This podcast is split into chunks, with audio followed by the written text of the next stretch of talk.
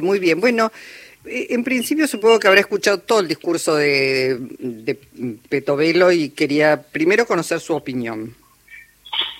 Sí, lamentablemente acabo de escuchar un discurso de los peores que he escuchado en mi vida, con una serie de amenazas. Una ministra que su primer discurso es amenazar a una persona con un programa social, si se atreve a ejercer su derecho a protestar en el marco de un proceso inflacionario que se está comiendo todos los ingresos, inclusive los ingresos del potencial trabajo, que es el principal programa del Ministerio de Desarrollo Social, que han sido congelados. Eso lo dijo Caputo hace unos días atrás. El Ministerio de Economía dijo que iba a congelar los programas sociales, que es el programa Potencial Trabajo, por lo tanto ya han perdido más de un 50% de su poder adquisitivo. En unos meses más no hace falta que den de baja los programas sociales y marcha o no marcha una persona, van a desaparecer. Literalmente, como está desapareciendo el salario en la Argentina, las jubilaciones. Entonces, después se atreve a desearles felicidades a las personas que van a pasar esta Navidad y estas fiestas sin comida en los comedores populares. Hace un mes y medio que no llega la comida a los comedores populares. medio que, que sabemos que no hay nada en los depósitos para asistir a comedores populares a las que van millones de personas en este país. Entonces, el nivel de cinismo, yo no lo he escuchado nunca hasta ahora. Mire, yo tengo 64 años, pero no he escuchado el nivel de cinismo de desearle felices fiestas a la misma gente a la que acaba de amenazar. El mm. derecho de protesta es garantizado por Constitución. Acabamos de tener una denuncia del relator para las Naciones Unidas que dice que el discurso y el protocolo de Patricia Bullrich son inconstitucionales e ilegales. Se están presentando en estos días en los tribunales denuncias contra el protocolo de Bullrich y contra la propia Bullrich. Vamos a tener que presentarse también este, denuncias contra esta ministra Petrovelo, que es una continuidad, de los anuncios de Petrovelo son una continuidad de los anuncios de Caputo, que dijo que iban a hacerle pagar la crisis a los trabajadores de este país, a los que menos tienen, a los jubilados, a las personas con programas sociales, mientras se les autoriza, se autoriza a partir del Banco Central a pagar bonos, con emisión por supuesto, bonos que van a significar un proceso de profundización de la inflación y que vamos a pagar todos los argentinos. Es decir, a los que sostienen con estos bonos, con esta especulación financiera, hay premios. Y para aquel que quiere protestar, supuestamente va a haber un castigo que es ilegal. Ya le adelanto que ninguna ministra le puede sacar un programa social a una persona porque proteste, porque entonces está incurriendo en un delito la, ministra. La vamos a denunciar judicialmente también y por supuesto vamos a hacer la movilización del 20 de diciembre en el que van a venir muchísimas organizaciones de derechos humanos, sindicales, acaba de ir Ate Capital a la movilización del 20, va a convocar y va a venir el CIPREVA de los periodistas, es decir, se empiezan a sumar sectores que se dan cuenta que claramente esta gente viene por las condiciones más elementales, las reivindicaciones más elementales de los trabajadores. Sacarle un plan social a una persona después que se lo congeló y que se aumentan los precios como se están aumentando, es de una crueldad. Eduardo, Eduardo, este, eh, la propia ministra admite que hay dos derechos en conflicto, ¿no? El derecho este, a reclamar, a peticionar y el derecho a circular libremente.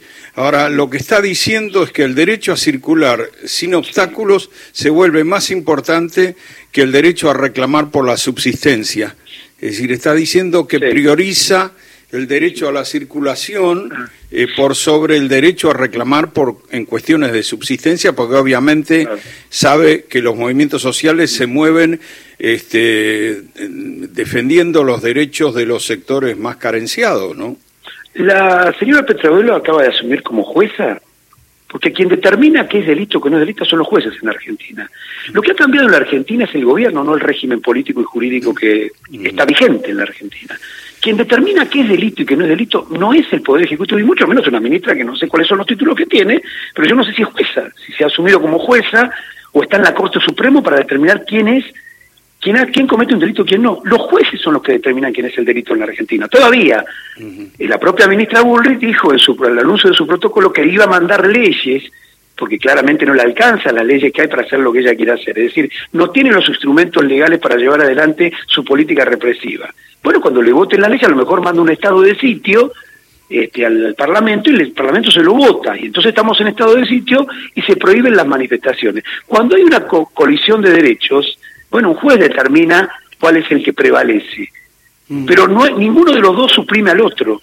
ni el de derecho de protesta suprime el derecho de transitar, ni, ni viceversa, ni, ni, el de, ni el de transitar suprime el de protestar. Esos son, en todo caso, cuestiones jurídicas que, que va a determinar la justicia. Ahora, el derecho a protestar y el derecho a manifestar tienen la misma categoría, es decir, los dos se tienen que ejercer. No, ya hemos hablado con abogados constitucionalistas de, digamos, ah. de distintas orientaciones y lo, ya lo han señalado, Eduardo. Esto es, ustedes ratifican dónde se hace la movilización ese día, porque además digo, es el Ministerio de Capital este, Humano. Ha pasado una catástrofe en muchos puntos de la Argentina. ¿Escuchó a la ministra decir que está a disposición para resolver, acercar... Y no solo no escuché a la ministra decir eso, sino que no lo veo. Mire, nosotros estamos en Bahía Blanca, tenemos muchos compañeros afectados, hemos hecho una lista y la hemos presentado en los municipios y en la y en la en la nación y en la ciudad de gente que está tremendamente afectada y más de 24 horas después no han asistido a nadie a nadie, no solo nuestro, la gente está desesperada en las calles, mientras la ministra se dedica a atacar a personas que tienen programas sociales y no por eso han perdido el derecho a manifestar. Es como si dijera, mire, usted no, usted ha pasado a ser ciudadano de segunda o de tercera categoría, no tiene los mismos derechos. Están diciendo barbaridades jurídicas que si hubiera un fiscal en este país que fuera independiente, los tendría que estar convocando, mire señor, usted no puede amenazar a una persona que tiene un programa social con quitarle sus derechos. Está equivocada. No, no hay ningún artículo en el programa Potencial Trabajo que diga que si una persona manifiesta se le cae el programa social. No existe eso. Es una barbaridad. Son amenazas para intentar que el 20 de diciembre no haya gente en la calle. ¿Sabe lo que está ocurriendo?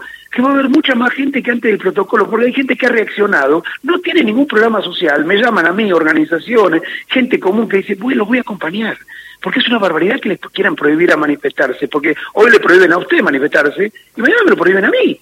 Y yo estoy sufriendo un enorme tarifazo, por ejemplo, una enorme inflación en mi salario que me lo está consumiendo.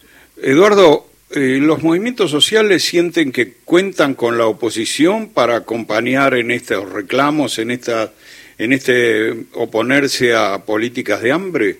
Tendríamos que ver qué es la oposición. Si se refiere al peronismo, por supuesto que no están totalmente borrados de esto. No han salido a decir, esta boca es mía. No vi ni a Cristina, ni a Massa, ni a los que decían que defendían la justicia social. No vi a ninguno decir lo que está haciendo Patricia Bullrich, lo que está haciendo Petrovelo, lo que está haciendo Caputo es una barbaridad. Y nos solidarizamos con los compañeros que están saliendo a luchar. Ni una palabra escuché eso. Así que si, si refiere a eso cuando habla de la oposición, por supuesto la oposición de izquierda sí, Hoy mismo se está haciendo, mañana mismo, perdón, se va a hacer una conferencia de prensa con un montón de fuerzas políticas que no incluyen al peronismo, que era a lo mejor la primera oposición. Se ve que la oposición era solamente electoral. Ahora ya se fueron, se borraron, como no consiguieron los cargos que necesitaban, desaparecen y ahora la gente se queda con una brutal inflación, con salarios a la baja y no tenemos, por supuesto, una oposición en este caso la del peronismo, que diga esto está mal y que tenemos que rechazarlo y tenemos que apoyar a aquellos que luchan por defender el salario. Bueno, hemos escuchado a algunos representantes del peronismo, también del sindicalismo, decir que este gobierno apenas tiene una semana y que es muy pronto para hacer, salir a hacer una oposición, porque bueno, están anunciadas una cantidad de medidas, pero todavía esas medidas no se han tomado. ¿Entiende usted que es prudencia o, es otra cosa? ¿Cómo no se han tomado? El proceso inflacionario por el cual mucha gente se beneficia también, sectores se benefician. Por ejemplo, cuando salió el anuncio de la medida de Caputo, el Fondo Monetario Internacional sacó un comunicado de apoyo porque se va a beneficiar. la sociedad regular sacó otro comunicado de apoyo porque se va a beneficiar y la gente empezó rápidamente a perder su poder adquisitivo porque se liberaron los precios. No, bueno, pero dicen, los votó el 55, casi 56%. Ah, es otra cosa, por eso, argumentos hay para todo, pero primero contestemos el primer argumento. ¿No empezó? Pero por supuesto que empezó. Pregúntele a una persona que perdió el trabajo porque Milei anunció el cierre de la obra pública y entonces muchas empresas empezaron a despedir. Pregúntele si no empezó.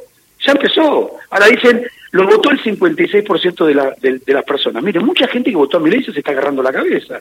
Porque por un lado decía que el ajuste, que este ajuste, lo iba a pagar la casta, lo dijo hasta el cansancio. Y algunos periodistas le preguntaban, pero seguro que no lo va a pagar el pueblo, seguro. Seguro, no lo va a pagar el pueblo, lo va a pagar la casta. La Eduardo... el gobierno, la casta está en el gobierno y el ajuste lo paga el pueblo. Así que ya traicionó ese mandato, Milei. Ahora, Eduardo. tiene el 56 para hacer lo que se le da la gana. Mm. Tiene el 56, pero no para un una carta en blanco para destruir los salarios de los trabajadores. La jubilación sí dijo que iba a hacer lo contrario. Ahora, no hubo, además, en, cierta medida descuido de parte de la izquierda cuando había que cerrar fila frente a la ultraderecha y, no sé bien qué quiere decir se dio todo como que todo era lo mismo. No, mire, yo, por ejemplo, hay que preguntar a la masa dónde está ahora. ¿Por qué ahora nos están atacando? Ahora tenemos que cerrar fila para defender a los trabajadores. ¿Dónde está Massa? ¿Dónde está Cristina? Digo, concreto, ¿eh? ¿Dónde están las organizaciones que dirige el peronismo, como la CGT, que no mueve un dedo cuando se están arrasando los salarios? En la Argentina no hubo una pérdida tan grande del salario hace muchísimos años. Sí, esta devaluación es inédita, hay que decirlo así. Es inédita. Y eso tiene efectos. Eh, Eduardo, eh, porque estamos sobre, sobre los títulos. Por lo pronto movilizan, entonces, mañana hay conferencia de prensa y el jueves se están movilizando en las calles. El miércoles. El miércoles Ah, mañana, claro, sí, perdón. Estoy, estoy acelerando. Que el fin de semana todos. bueno, le mandamos un abrazo y muchas gracias. Eh. Gracias a ustedes. Hasta luego. Eduardo Beliboni. Las noticias en AM870, Radio Nacional, la radio pública.